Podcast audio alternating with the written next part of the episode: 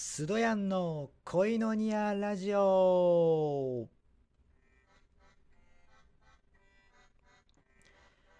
はい、皆さん、こんにちは、こんばんは、おはようございます。スドヤンです。今日も恋のニアラジオやっていきます。えーとね、まあまた久しぶりの配信なんですけれども、えー、今日私、お昼は、あの、牛丼食べてきました。すき家ですね。すき家に行って、牛丼のサラダセットを食べました。あの、ちなみに、あの、牛丼って単品よりも、あの、サラダと一緒に食べる方が、あの、食後の血糖値の上昇が、あの、緩やかになるそうです。なんか何でもこのすき家の全商ホールディングスと京都大学のなんか共同研究によるあの研究の結果あのそういう結果が出たということらしいんですね。はい。血糖値が緩やかになると。牛丼単品よりも。で、なんでそうなるかっていうと、まあストレスによるものだそうですね。つまり血糖値を気にするあまり、なんかこう食事量を減らすことで、食事を減らすよりかは、こう、そうやってストレスを感じるよりも、サラダを一緒に摂ることで満腹感を得る方が血糖値の上昇を防げるそうです。へえと思いましたね。はい。なので私は牛丼のサラダセット食べてきました。で、あの、そんな牛丼が好きなある有名な人がいるんですけども、それは、あの、元阪神タイガースのあのマートン選手という方をご存知でしょうか。マートン選手はこの人敬虔なクリスチャンだそうで、あの、こういう宣言をしたことで有名なんですよ。私のアイデンティティは野球選手ではなく、キリストのうちにあるということ。私にとって一番大事な観客は神様だ。と言ってるんですね。いやー、なかなかな方ですね。神様は私の力ですっていう文字が書かれたユニフォームを着てるんですよ。はい。その写真が印象的でしたね。まあこうマートンさんにとってこうやはりキリストにあって野球というやりたいことが見つかった夢が見つかったあそんなあクリスチャンにとってそんないい成功例ではないでしょうかねそこで、えー今日も一曲紹介したいのがあります、えーそれはゴスペルシンガーソングライターのナッツさんで「ドリームという曲を紹介したいと思いますえーこの曲はですね、ナツさんのこう体験談を歌にしたものだそうです。ナツさんのプロフィールを少し詳しく言うと、あの、大学2年生の時に、あの、聖書と出会い、神様と出会って、2013年2月の17日に、まあ、クリスチャンになったそうです。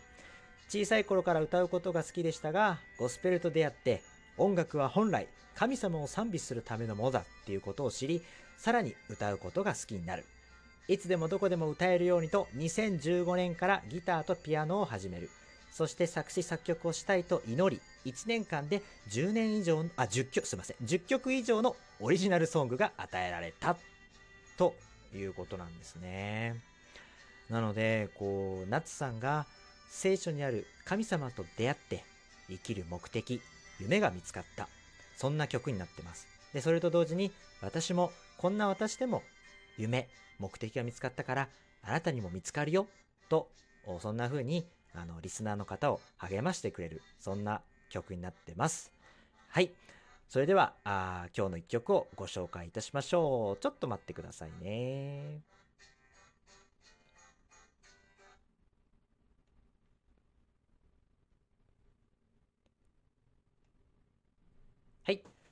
それでは、あ今日の一曲をお聴きください。夏で Dream。Please stay tuned. どうぞ。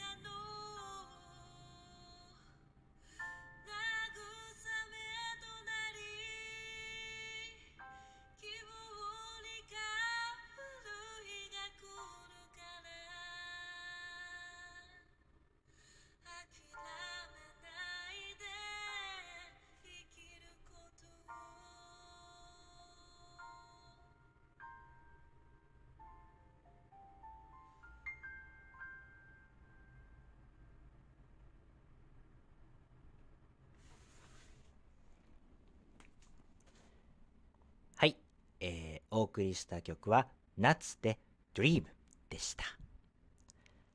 はい、いかがでしたでしょうか？今日の一曲聴いてくれてありがとうございます。それでは、あ今日またここで締めたいと思います。またぜひ聴いてください。あなたは愛されるために生まれた人です。それではまた次回会いましょう。グッバイ